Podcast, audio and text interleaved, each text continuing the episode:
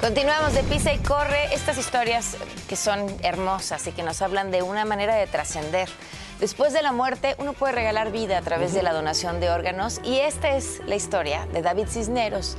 Él pudo volver a ver gracias a un trasplante de córnea. Cuando morimos de forma inesperada, existe la posibilidad de honrar nuestra vida regalando una parte de nosotros a alguien que lo necesita para seguir viviendo. Tener miedo en las noches ya sea para manejar, de no tener una buena visión, de... O sea, la verdad es que eso es muy feo. David Cisneros, de 32 años, un ingeniero en sistemas con dos hijos de 2 y 6, fue detectado con queratocono, visión borrosa en córnea con complicación gradual. Él solo veía con el ojo izquierdo. Empezó con una pequeña mancha, como cuando uno ve en un carro el, vidrio empañado. Empezamos así con una pequeña mancha, se fue incrementando eh, al, grado de ya no tener la visión.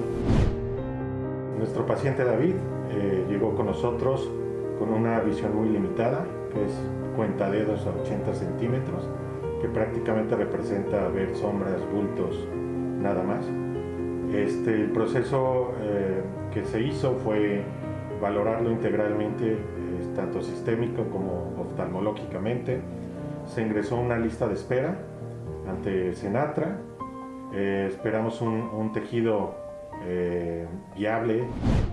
Gracias al compromiso de miles de mexicanos que donan sus órganos cuando fallecen y al trabajo de los médicos especialistas del Instituto Mexicano del Seguro Social, David tuvo una oportunidad de seguir viendo. Más que nada es miedo, ¿no? Por no, no saber a dónde vas.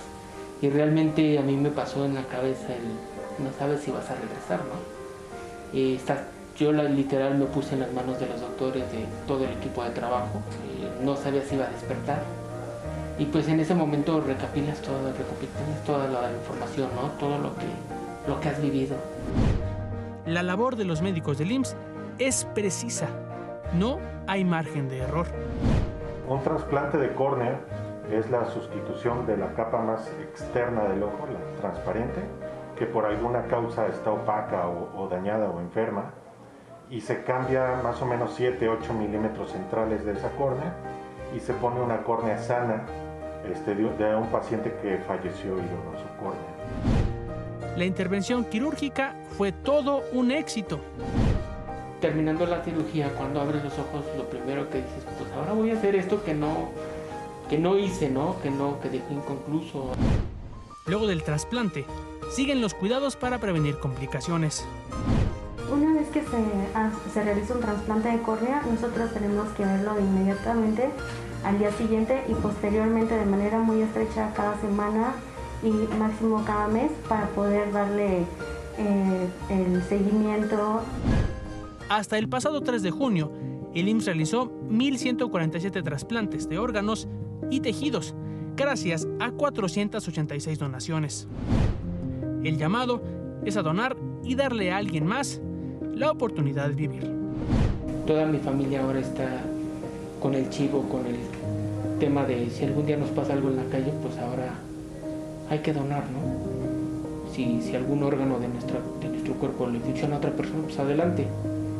Entonces, antes en mi familia esos comentarios pues no eran temas de plática, ¿no? Ahora son, son a raíz de que yo recibo un trasplante, pues ya mi familia tomó esa decisión. Y... De pisa y corre, Jorge Gutiérrez Chamorro.